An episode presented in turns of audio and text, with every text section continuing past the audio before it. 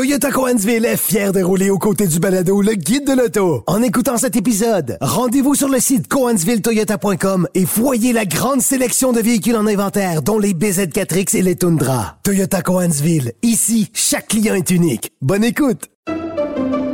Pendant que votre attention est centrée sur vos urgences du matin, vos réunions d'affaires du midi, votre retour à la maison ou votre emploi du soir, celle de Desjardins Entreprises est centrée sur plus de 400 000 entreprises à toute heure du jour. Grâce à notre connaissance des secteurs d'activité et à notre accompagnement spécialisé, nous aidons les entrepreneurs à relever chaque défi pour qu'ils puissent rester centrés sur ce qui compte, le développement de leur entreprise. Parce qu'en immobilier, faut être à son affaire. Suivez les conseils de nos experts. Via Capital, les courtiers immobiliers qu'on aime référer. Bonne écoute. Laissez faire votre clientèle. Entrez directement dans le guide de l'auto. Cube Radio. C'est l'heure, Germain, de la rubrique nécrologique. On peut-tu dire ça? Parce que, évidemment, euh, euh, l'année modèle 2024, euh, oui, il y a des nouveautés qui débarquent, mais il y a quand même un nombre significatif de véhicules qui vont disparaître. et je te on peut expliquer pourquoi, pourquoi on fait ça en milieu d'année? parce que, bon, les, les, modèles 2023 tirent... Les, les, années modèles 2023 vont tirer à leur fin bientôt. Et, ouais, remarque qu'on vient d'arriver avec le Super Duty 2023. Oui, oui, mais, oui, des fois, on a des petits retards comme ça. Et les, euh, les années modèles 2024 arriveront sous peu. Et c'est le moment où on annonce si un modèle revient ou ne revient pas. C'est ça. Puis nous qui, qui sommes en pleine rédaction du Guide de l'Auto 2024, ben, on est à faire le ménage dans... Je te trouve d'ailleurs un peu cerné. Heureusement que c'est de la radio. Hein? C'est ça, exactement. Fait que, euh, commençons. Écoute, on va y aller en ordre alphabétique, alphabétique de marque ou de constructeur parce que euh, parce que il y a quand même des constructeurs chez qui il y a beaucoup plus d'impact que d'autres. Il y en a un en particulier, là, vous allez voir, euh, euh, on fait du ménage et pas à peu près. On commence. chez Audi, on laisse dans le deuil les amateurs de conduite. Avec, oui, exactement. avec deux voitures, la TT et la R8. et la TT, c'est drôle parce que on, a déjà fait cet exercice-là et on avait l'impression que ça fait ça fait deux ou trois années qu'on nous dit ah la, la la, TT, ben, ce sera la dernière. Elle ne reviendra pas. Elle reviendra peut-être. Juste une version, peut-être deux. Mais là, c'est terminé. Elle n'est pas dans le guide de commande de 2024. Donc, l'aventure TT c'est terminé. Et c'est la même chose pour la R8. Remarque, on a aussi annoncé à maintes reprises la disparition de la R8 et finalement ça revenait. Et là, on est revenu avec une version uniquement propulsée et Mais euh, bon, là, évidemment, la R8 disparaît aussi parce que le moteur V10 euh, disparaît euh, du catalogue Audi, slash Audi et Lamborghini, et Lamborghini parce que la, Huracan qui partageait quand même bon nombre de composants composante avec la R8, mais voit son moteur, euh, son moteur V10 euh, euh, disparaître aussi. Exact. et là, la R8, ben, elle disparaît dans sa version et, sa vocation actuelle parce que euh, c'est pas... clair qu'Audi va revenir avec un supercar. Euh, ben oui, euh, j'ai pas de, boule de cristal sous les mains, mais l'aventure R8 dure depuis quand? 2000, 2008. Euh, on on n'a pas réussi à arriver avec un modèle aussi emblématique que la 911 parce qu'on n'a pas la même.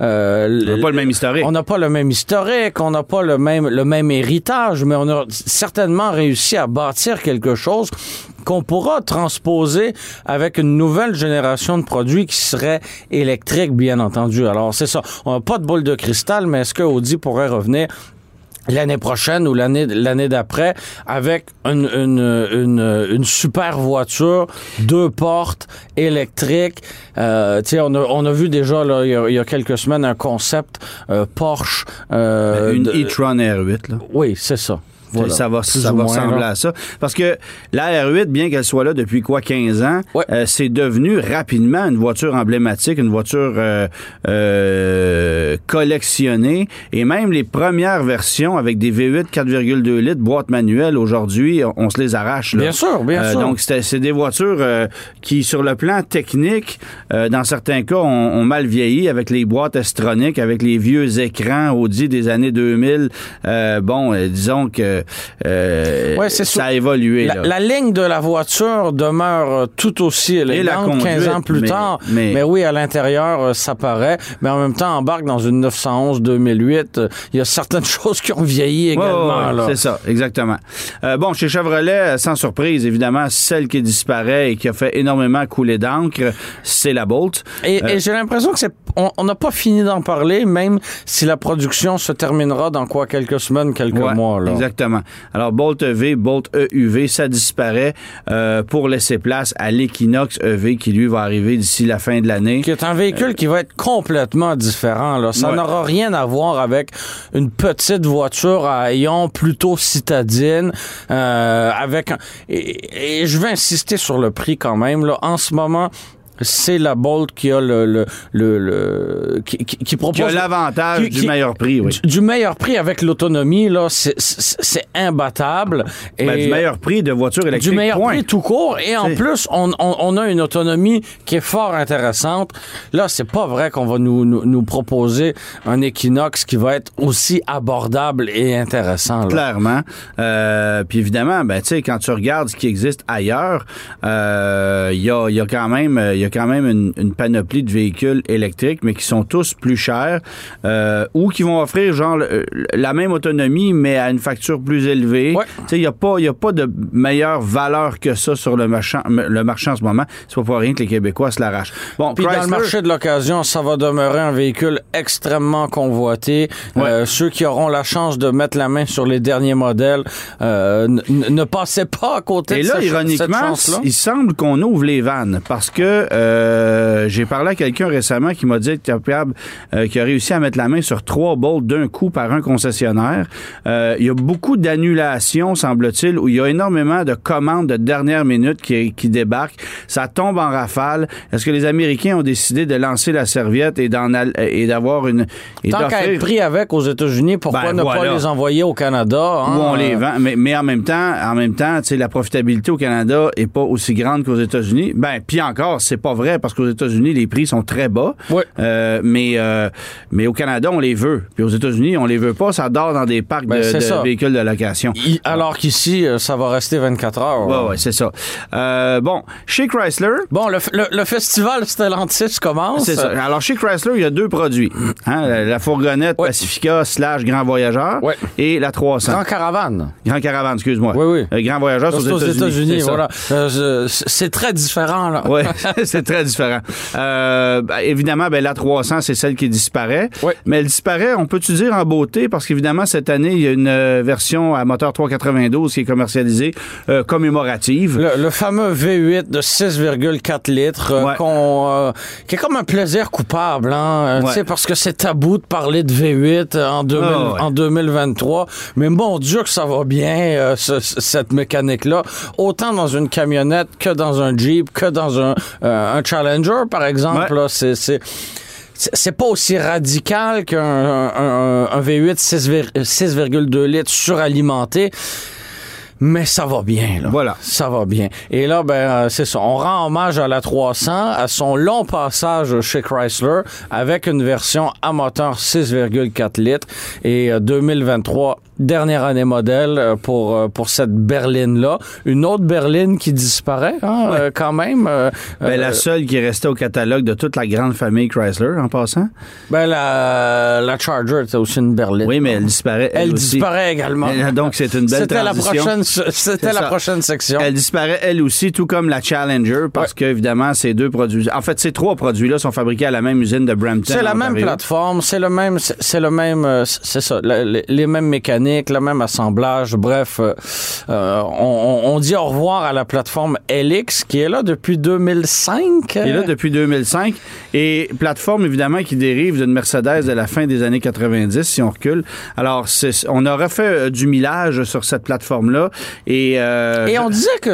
Et je ne crois pas que les, les stratèges de Mercedes, lorsqu'ils ont développé cette plateforme-là, pouvaient s'imaginer que 25 ans plus tard, il y aurait une, une challenge à 807 chevaux fabriqués euh, sur, sur la base de, cette, se vendre à grand cette prix, berline-là. Euh, ouais, c'est ça. Mais, euh, mais on, on, dit que cette, cette plateforme-là est vieillissante, la, ces voitures-là le sont de manière générale, mais il continue d'y avoir un certain engouement. Clairement. Et ironiquement, au Canada, c'était c'est c'est toujours pas si facile que ça mettre la main sur une Challenger, par exemple. Non, absolument. Ben là, évidemment, c'est la dernière année, donc il y a un engouement. Les collectionneurs, les amateurs. Tu, tu, me racontais hors d'onde qu'un propriétaire a mis la main sur une Challenger V6. C'est une voiture ordinaire, là. Ça n'a rien d'exceptionnel. Et il l'aura attendu près de deux ans. Oui, exactement. Alors, euh, tu sais, il y a, y, y a, un engouement qui était là. Ce sont des voitures produites en Ontario, ici au Canada, mais évidemment, toute, la, toute la production est, est envoyée ben aux États-Unis. Là. Mais c'est une page d'histoire automobile qui se termine parce que c'est le dernier du genre, particulièrement chez Chrysler.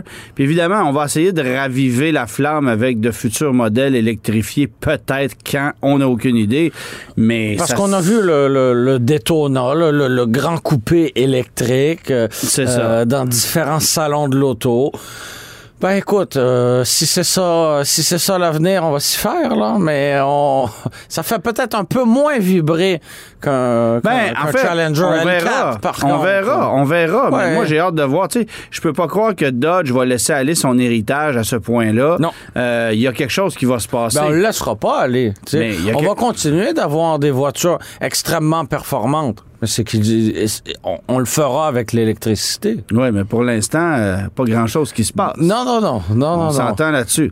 Chez Ford, euh, un véhicule qui disparaît et qui, euh, pour moi, était fort pertinent, c'est le Transit Connect. Oui. Bon, on sait que la transmission était problématique, comme celle des Focus, des Fiesta, bon, mais mais sinon, c'était un produit qui avait sa raison d'être. Et on se l'explique plutôt mal parce que la demande continuait d'être forte pour ben, ce, qui va qui va fournir ce genre de produit là désormais puisque le ProMaster City chez Ram n'existe plus? Le maîtresse chez Mercedes euh, débarque euh, également. Ouais. Et euh, on a c'était quoi le nom chez Chevrolet? Le City? L'Express City là, qui était le Nissan NV200. Oui, oui. Donc ces petits fourgons sont tous disparus. Sont tous disparus.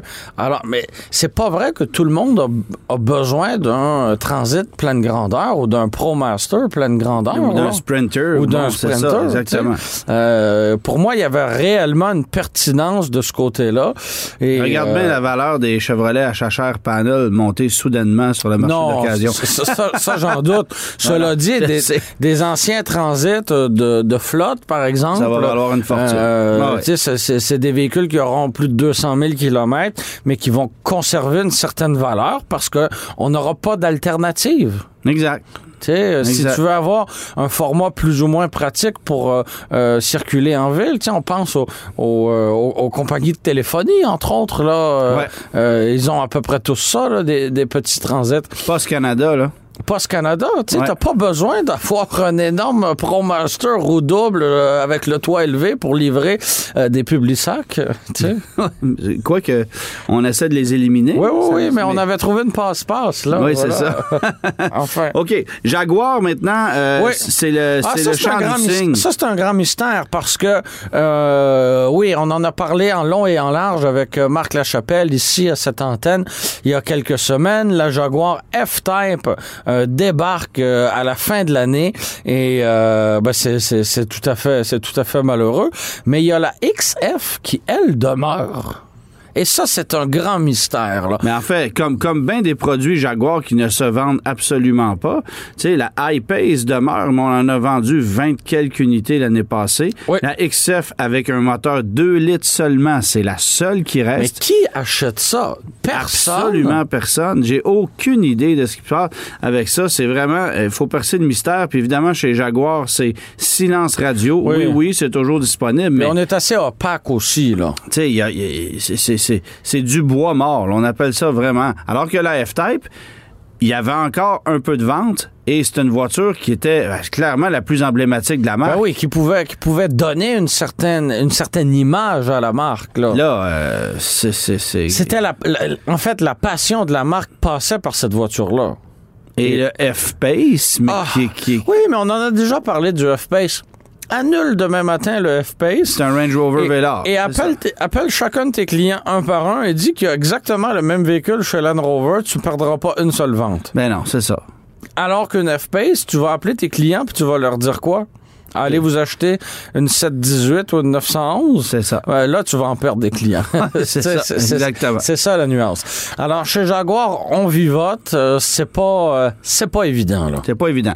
Jeep, maintenant, euh, assez particulier parce qu'on on va perdre celui qui, pendant longtemps, a été clairement le produit le plus populaire. c'est le Cherokee. Le Grand Cherokee, évidemment, a été renouvelé, demeure un produit qui est beaucoup moins accessible que par Ben le oui. passé. Il il y a un écart qui va se qui va se creuser parce que euh, en entrée de gamme, on a le, le, le Renegade, bien sûr, le Compass, et comme le Grand Cherokee de d'actuelle génération est beaucoup plus coûteux, beaucoup plus dispendieux que l'ancien, mais là il y a un écart qui se crée. Et à mon avis, la pertinence d'un Cherokee est d'autant plus, plus grande grande que jamais. maintenant. Parce que recul, il y a quoi, 4 ou 5 ans, effectivement, la marge entre un, euh, un Cherokee de, de euh, haut de gamme et un Grand Cherokee pour lequel on avait ben, des rabais intéressants et tout et tout, ben Des effectivement. fois, faire le saut, c'était pas si cher que ça. Exactement. Mais là, euh, là, Mais c'est- là, il y a un monde entre les deux, là. Ouais, et, et cette dernière année, ce qui est particulier, c'est qu'on avait éliminé le V6 dans le Cherokee. Il ne restait donc qu'un 4 cylindres turbo pour ceux qui voulaient remorquer un peu avec 3500 livres de capacité. Mais c'était un des avantages du Cherokee par rapport à la compétition. Euh, alors, chez Chrysler, on dit que c'est un véhicule qui va faire mal un peu euh, parce que on, on va perdre littéralement une clientèle qu'on avait depuis un certain temps avec ce produit-là. Parce que c'est un véhicule qui avait des bonnes capacités en route. Oui. Et euh, t- t- t'es dans une concession, une concession Jeep, t'as un client fidèle de, de Cherokee, tu vas l'orienter vers quoi, là? Ben là, un Grand Cherokee, ça part à so- plus de beau- 60 000. C'est beaucoup plus cher. Puis en même temps, t'es-tu pour lui offrir un, com- un Compass? Non, non, fais pas ça. Tu sais, c'est pas une bonne idée, là. Non, non, c'est ça. Fait que, il y a vraiment un Il y a vide. un trou. Il y a un vide, il y a un trou. vide qui se Et- crée dans le Et catalogue. on dit que chez, on dit qu'on va peut-être essayer de le combler avec un Dodge Hornet, mais jamais on va réussir ça. Non, parce qu'avec le Cherokee, on, a, on, on- on misait justement sur le côté, euh, le côté capable en, con- en conduite en route, là. ça. une certaine robustesse dans le, dans, dans le véhicule. Fait que euh, Ça sera pas ça. j'ai hâte de voir comment on va se débrouiller de, de, de ce côté-là. Kia, il y a trois disparitions cette année qui sont euh, considérables pour nous. D'abord, la Rio. Oui. Euh, ça, c'est ça, c'est majeur puisque c'était la dernière sous-compacte réellement pertinente. avait du bon sens, Qui oui. avait du bon sens. Alors et, ça, et c'est- je l'ai dit souvent, la Rio, c'était pas, c'était non seulement la meilleure sous-compacte, mais c'était une très bonne voiture, point à la ligne, Ouais. toutes catégories confondues. Ouais, ouais. Un excellent produit. Un excellent Fiable, achat, un excellent produit. Euh, c'était Regarde la valeur de c'était ces voitures-là. plaisant là. à conduire. C'était bien aménagé à l'intérieur. Il n'y a pas tant de compromis à faire quand tu achètes une Rio. Là. Non. Tu sais, Quand tu achètes une Mirage, là, tu te fais un peu mal. Là. Euh, oui. Mais dans une Rio, non. Tu as toutes les commodités. Tu as un certain confort. C'est étonnamment confortable. il y a- Ouais, il y a- ouais, il y a- c'est ça. il y a de l'espace à l'intérieur. Ah oui. Euh, C'est- un sacré bon produit. ouais. C'est encore là pour quelques mois. Alors, ceux qui sont capables de mettre la main là-dessus, euh, c'est une auto qui aura, qui perdra aucune valeur. Non, ça, c'est évident. certain. C'est certain. C'est évident. certain. Euh, deuxième voiture. On qui- avait déjà coupé la berline il y a quoi, quelques années. Mais qu'on avait conservé pour le marché américain. Parce qu'on sait que les, les, les, les plus petites berlines marchent mieux aux États-Unis que, que chez nous. Mais là, mais là c'est la fin, c'est terminé. Voilà. Et à l'opposé de la gamme de voitures chez, chez Kia, ce sera la fin pour la Stinger aussi. Ouais, ça on s'en attendait parce qu'évidemment le marché pour ce genre de produit-là n'est pas très grand. Volkswagen a abandonné l'Arteon au Canada il y a déjà quelques années, le fait aux États-Unis aussi euh, prochainement. Mais on a- aux États-Unis, on l'avait conservé, mais en même temps, on ne mettait aucune emphase sur cette voiture-là. Là. Non, mais euh, la Stinger, c'est quand même une voiture qui a été marquante chez Kia. Oui. Euh, Il y a beaucoup la- d'amateurs de conduite Ouais. qui s'en sont procurés. C'était la première fois où on arrivait avec une voiture qui est. Puis là, je, m'excuse, mais je m'excuse pas là. Euh, C'était la première fois où on arrivait avec une voiture qui était pas ordinaire. Mais qui était, qui était- qui était réellement passionnante. qui avait, qui une certaine dose d'excitation, qui avait un look à couper le souffle. Elle est d'ailleurs encore très belle. Euh, on avait un niveau de performance plus qu'acceptable. Ouais. C'était la première fois qu'on allait vraiment jouer euh, sur ce terrain-là. Absolument. Et euh, là, ben, on, on- on nous présente la transition avec une E EV6 GT. Non. C'est différent, là. On parle pas de la, on, on parle pas de la même chose. C'est Bon, différent. évidemment, la E EVC GT est plus rapide, là, bon, c'est beau. Ben mais, oui. Mais c'est pas là, du tout la même dynamique, c'est pas tu- du tout la même essence. Et faut pas oublier non plus que. Pas du tout la même essence. Il n'y en a pas d'essence, Ouais, c'est ça. Il y en a pas, Il y a dans, pas celle, d'essence. dans, dans celle que je te nomme à l'instant Oui. aussi qui disparaît, c'est la Soul levée. Oui. Euh, Soul électrique, c'est terminé. on qui- qui- qui, elle non plus, n'était pas vendue aux États-Unis. là. Non, exact. Alors, euh, alors ça, ça, ça disparaît du catalogue canadien. Euh, C'est drôle parce que, bon, les manufacturiers nous, nous, nous dévoilent chaque semaine un nouveau véhicule électrique ou à peu près. Et euh, là, tu vois, en, en 20 minutes, on a parlé de deux véhicules électriques qui disparaissent du marché. Oui, faut- et les moins faut- chers. Faut le faire. Ben voilà. Il est moins cher. Alors, on est motivé à arriver sur le marché nord-américain avec des véhic- véhicules électriques parce qu'on n'a pas vraiment le choix et parce qu'il y a une certaine demande, oui.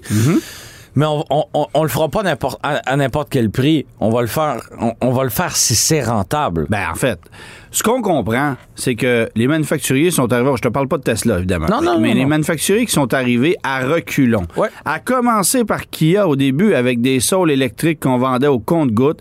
Tu entrais dans un concessionnaire Kia pour acheter une saule électrique. Le gars partait à arrive, disait, ben voyons, donc, achète pas ça, prends-en un à essence. Tu sais, c'était ça, là, Ouais, la, mais la dans les faits, là, t'étais aussi bien d'en avoir un à sens pour vrai. Bon, Dans les premières unités, euh, ça. c'était peut-être Pas bon. les derniers, bien sûr, mais... Mais les derniers, mais c'était un produit intéressant, la saule levée électrique. Bien sûr, bien Et là, sûr. ben, évidemment, ça, ça disparaît aussi, malheureusement. Ne restera donc chez Kia que la Niro, évidemment, ben, euh, EV6, euh, euh, puis EV9 qui va arriver très Mhm. prochainement. D'ailleurs, j'irai l'essayer d'ici quelques, quelques semaines. Ah, ça promet, Euh, Alors, dans cinq ou six semaines, je vais aller faire l'essai de, de ce produit-là. Le dévoilement avait lieu officiel tout récemment là, du côté de la Corée. On a quelques collègues canadiens qui sont là présentement.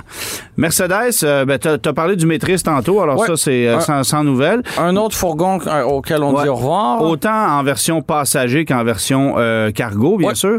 Mais la voiture qui disparaît de la famille, c'est une voiture qui avait été lancée en 2006 sur deux générations. Et mon Dieu que c'était beau, ça. C'était beau et c'était particulièrement beau sur le marché européen en version shooting brake. Oui, oui, oui. Alors ça, j'adorais. Mais- C'est la CLS. Mais repla- replace-toi à la sortie de cette voiture-là. En C'était- 2006, C'était la première fois où on arrivait avec un réel coupé à quatre portes. Ouais. Et on en a eu une, une succession après ça. Tout le monde a tenté euh, d'avoir son propre coupé à quatre portes. Écoute, je me souviens Mais que on lorsque- on a- on n'a jamais réussi à faire plus beau et mieux que la première CLS. T'as, Audi avec l'A7 qui a, qui a tenté ça. C'était beau, là, Oh, mais oui. jamais aussi Ouais. frappant que la première CLS. Et une des premières berlines beaucoup plus généraliste qui s'était inspirée du design de la CLS. Euh, on en avait énormément jasé à l'époque. C'était la Sonata 2011 Ouais. qui avait joué cette carte de- du pseudo coupé quatre portes. Aujourd'hui, tu regardes ça et tu fais, ben voyons donc. Mais à cette époque-là, la ligne très fluyante, C'était une tendance. c'était une tendance, puis c'était fortement inspiré de la CLS. Alors, c'est une voiture qui aura inspiré beaucoup d'autres designs, qui aurait été marquante, mais on arrive à la fin d'un cycle. On Euh, passe beaucoup à l'électrification chez Mercedes, puis il y a des produits comme ça qu'il faut laisser aller. Puis on l'a, on, on a eu du mal à la faire évoluer, je pense. On parlait d'une- tendance typique de cette Ouais. de cette période-là, mais de conserver ça dans le temps, je pense que c'était pas c'était pas forcément facile pour Mercedes. Non. Et euh, et c'est ça entre une classe E et une classe S, sachant que les berlines, ben c'est pas nécessairement Et une EQE et une EQS. ben, en plus, T'sais. ben c'est pas nécessairement facile d'avoir tout ça qui se côtoie dans un dans un même catalogue. Alors euh, on fait euh, on fait un peu de ménage et on aura on n'aura pas le choix de faire un peu de ménage au au, au, au, euh, au fil des années à venir parce que chez Mercedes on a une gamme qui est particulièrement large euh, et on pourra pas conserver un, un si grand catalogue bien longtemps encore. Non, puis tu as vu qu'on s'est débarrassé de la classe A récemment. Ouais. Euh, la CLA, d'après moi, sa vie sur du temps emprunté aussi. oui, mais on n'a pas Mais- le choix d'avoir un véhicule d'entrée de gamme là. Ben, on n'a pas le choix. BMW en a plus. Oui. Euh, tu sais, je veux dire, il y a- il y a- la série 2, c'est un coupé sport dont le prix commence à, à 60 quelques mille dollars. Donc, t'as pu, je veux dire, t'as pas le choix. Mercedes a dit ça pendant un certain temps, mais il y a rien que les fous qui changent pas d'idée. Mhm. C'est vrai. C'est vrai. Alors, euh, Puis la, C- la CLA déclinait aussi de la CLS, là. La CLA déclinait de la classe A. Oui, mais en termes de design, en termes de design, termes de, clairement. Ben de oui. couper à Ben oui, quatre oui, portes, on, on s'était, on s'était inspiré de de, de, de, couper à quatre portes qu'on avait, qu'on avait réduit là. Oui. Mais tu sais, demande-moi euh, demande-moi mon avis. Moi, je préférais de beaucoup une classe A hatchback qui, qui, qui était une voiture vraiment, vraiment intéressante. Qui Le était, CLA qui était coupé, offerte au Canada seulement, non? Euh, oui, pas aux États-Unis, mais, euh, mais le CLA coupé, c'est un produit qui est bien, mais qui, qui est beaucoup plus euh, avec une approche américaine, j'oserais Ouais, dire, ouais. que. que, On peut-tu le dire que c'est un, véhicule d'agent d'immeuble? tu peux dire ça. On peut le dire, OK. Tu peux dire ça. C'est beau. Euh, Nissan, ben, c'est gros Ah! point, gros point d'interrogation sur le Qashqai. Euh, parce que c'est un On a- produit extrêmement vieillissant, d'abord, là. Ou Premièrement, Qui a été renouvelé sur le marché européen avec une génération beaucoup plus moderne. Euh, et ça me rappelle un peu ce qui est arrivé avec la Micra, en ce sens que la Micra a été lancée ici, euh, commercialisée au Canada, pas aux États-Unis. Mm-hmm. Voiture qui était aussi vendue en Amérique du Sud, au Mexique, euh, en Europe. Mais rapidement, le modèle avait été renouvelé, sauf pour notre marché. Ouais, on n'avait Parce- pas eu droit à la mise euh, à, à la nouvelle génération du produit. C'est ça. Et on a tiré la Micra encore quelques années. Après ça, on a tiré la plug. J'ai un peu le feeling que c'est ce qui va se passer avec le Qashqai actuel. Donc, le- on n'aurait finalement jamais le nouveau Qashqai au Canada. On, continuerait un an ou deux tranquillement de, de, de le vendre. Puis ça Parce que ça prend quand Ouais. même un produit sur le marché nord-américain dans ce segment-là. On n'a pas le choix. Mais euh, c'est clair que Nissan euh, a Parce probablement déjà capable- trouvé une solution, mais on n'est pas capable de nous dire est-ce qu'il revient ou il ne revient pas? Euh, Mais chose on- certaine, on, a laissé planer le doute parce que Oui, vraiment. Tu vois, même l'année passée, dans le guide de l'auto, on illustrait le Qashqai de nouvelle génération Ouais. parce qu'on laissait croire qu'il y avait quelque chose, mais jamais on l'a officiellement confirmé. Non. Alors, euh, qu'adviendra-t-il cette année du Qashqai? Bon, on va peut-être garder le même modèle encore, mais c'est un produit qui clairement n'est plus vraiment compétitif par Non. rapport à, à, à tout le monde qui s'est renouvelé. Là. Crosstrek, HRV, nommez-les, tout le monde s'est renouvelé là-dedans. Alors, le Qashqai...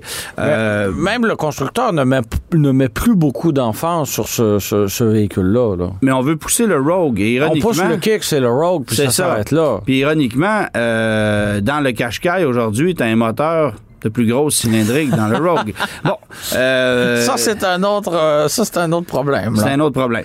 Euh, alors le prochain. Continuons ch- chez Stellantis. Ouais, ça, ça va faire mal. Parce Ouais. qu'évidemment, pour, pour certains concessionnaires, le RAM classique qui disparaît à la fin de l'année, ça représente de 30 à 40% des ventes. Il y a certains concessionnaires euh, qui sont en région un peu plus éloignée où ça dépasse 50 des ventes du, du, du, du concessionnaire. C'est très, très, énorme, très important énorme, comme produit. énorme. Euh, bon, pour, pour expliquer, grosso modo, on a le RAM d'été qui est, là, je sais plus si on peut continuer d'appeler ça de nouvelle génération, mais le, Non, non. le RAM le plus récent et on a continué d'offrir euh, le RAM de précédente génération. Il avait été lancé en été 2008. Oui. Et euh, on lui euh, on lui a donné le nom classique et il était finalement offert à, à- à plus faible prix. Donc et, et- Mais quand même, assez coûteux et, et, et, et particulièrement lucratif pour le constructeur très et les concessionnaires. bien sûr. Mais pour le prix d'une camionnette intermédiaire ailleurs, ben là, tu avais une camionnette pleine grandeur. Avec la possibilité d'un V8 avec Ben, 10 000 livres de capacité de Ben, remorquage. voilà. avec, bon, ça. Alors, si tu n'avais pas besoin de la plus récente technologie, des plus, des- des- des- des- de toutes les commodités, ben, et d'un niveau de luxe, ben, ça peut convenir tout à fait. là. Absolument. Tout à fait. À un prix, à un prix modique. Mais là, ce qui risque d'arriver, c'est que, étant donné qu'on n'aura que la génération d'été, ben, on offrira des versions euh, un peu, un, un peu plus moins, d'entrée de gamme. un peu moins équipées à un prix euh, légèrement inférieur. Ben, c'est ça. Donc, on va lancer des modèles ST Express du modèle Mais est-ce qu'on aura de des- dernière génération? Est-ce qu'on aura des rames d'été à moins de 50 000 Euh, Ça, ça n'arrivera pas. Ce qui est le cas avec le classique. Là. Ce qui est le cas avec le Tu classique. peux- en même temps, Oui. en même temps, c'est difficile à trouver un RAM classique en ce moment. Oui, euh, à 48 000, 50 000. C'est-à-dire, il y a des gros rabais, mais je veux dire, au PDSF, euh, des rames classiques ST, quad cab, deux roues motrices, il n'y en a pas ben ben. Non, non, non. C'est une denrée plutôt rare. Mais, c'est surtout... Mais ça existe. ce qui est important de constater, c'est que là, on a nommé 300, Charger, Challenger, évidemment, le Jeep Cherokee, là, le Grand Classic qui disparaît. C'est beaucoup de stock qui disparaît chez Chrysler et qu'on ne remplace pas. Alors, les ventes... Mais qui sera au final remplacé? Oui, mais pas là, là. Pas, pas, dans demain matin. la prochaine année pour les concessionnaires Chrysler, on n'en vend pas tant que ça des Grand Cherokee puis des Grand Wagoneer à, à 100 000 de nouvelle génération. Non, mais on vend des Wrangler. On vend des Wranglers, mais on en manque, on n'a pas de stock. Et, et, l'autre truc, c'est que les rames de nouvelle génération ne se vendent pas du tout par rapport à des GM, à des F-150. Euh, là, on dévoilait des chiffres de vente chez Ram combinés, Ram classique et Ram entre guillemets, nouvelle génération RAM DT. Mhm. euh, et, et, quand on dit DT, c'est pas la saison, c'est les, lettres, les lettres D, et Donc, c'est la nouvelle génération, l'ancienne étant la DS. Euh, euh, donc, euh, j'ai hâte de voir quels vont être les, les, chiffres de vente réels de cette nouvelle génération. Bon, clairement, il y, a une, une clientèle qui va migrer vers ce modèle-là. Oui. Puis Chrysler va s'ajuster, le RAM va s'ajuster, mais j'ai l'impression qu'on va perdre une bonne partie de la clientèle, malheureusement.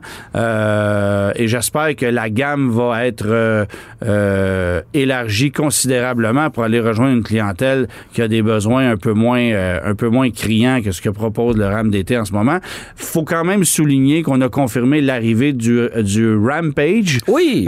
qui va arriver peut-être quoi en 2025 sur notre marché. Donc c'est euh, ça, il y, a des modèles qui nous quittent, mais il y en a qui arriveront. Là. Tu sais, le Hornet arrive en ce moment. On arrivera avec le, Rampage qui viendra concurrencer euh, le Ford Maverick. Donc il y, a quand même une, une lueur d'espoir. là.